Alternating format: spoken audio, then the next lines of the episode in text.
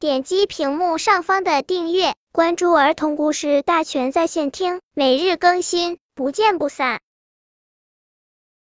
本片故事的名字是《地球那边的客人》。森林爷爷有一个地球仪，森林爷爷告诉蓝狐狸：“我们大家都住在地球上，地球是圆的，在地球的那边也住着许多居民。”蓝狐狸、波波蛙、绿草蛇都想到地球那边去看看，尤其想看看地球那边的居民是什么样子的。蓝狐狸想了一个好主意，我们来挖一条地道吧，一条很长很长的地道，一直通到地球的那一边去。大家一起动手挖。小鼹鼠正在家里睡觉，突然房顶塌了，土坷垃哗啦哗啦往下掉。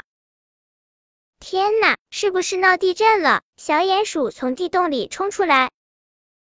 你好，你是地球那边的居民吗？欢迎欢迎！大家把小鼹鼠围在中间，热情的欢迎他。小鼹鼠说：“我不是地球那边的客人，我是住在地下的客人。”蓝狐狸说。住在地下的客人，森林爷爷只告诉我们地球那边也住着居民，没有告诉我们地下也住着居民呢。我们的地球真是太奇妙了。绿草蛇请小鼹鼠到家里吃新鲜的草莓，红红的草莓摆了一桌子，吃的大家肚子圆溜溜的。吃过草莓，波波蛙请小鼹鼠到池塘里去游泳，大家当然陪着他一起游。他们一边游泳一边打水仗，玩得非常开心。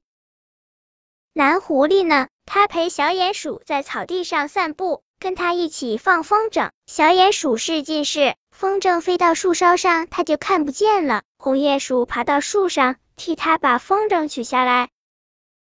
小鼹鼠请大家到他家里去玩，可地道太小了，蓝狐狸进不去。但小鼹鼠是挖地道的高手，他还叫来很多小鼹鼠帮忙一起挖。一会儿，一条又宽又长的地道就挖好了。大家通过地道来到小鼹鼠的家里，小鼹鼠请大家吃花生和核桃，还一起跳圆圈舞。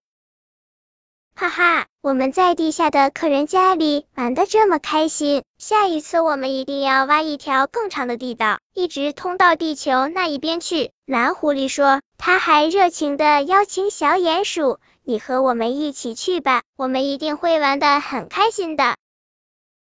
本篇故事就到这里，喜欢我的朋友可以点击屏幕上方的订阅，每日更新，不见不散。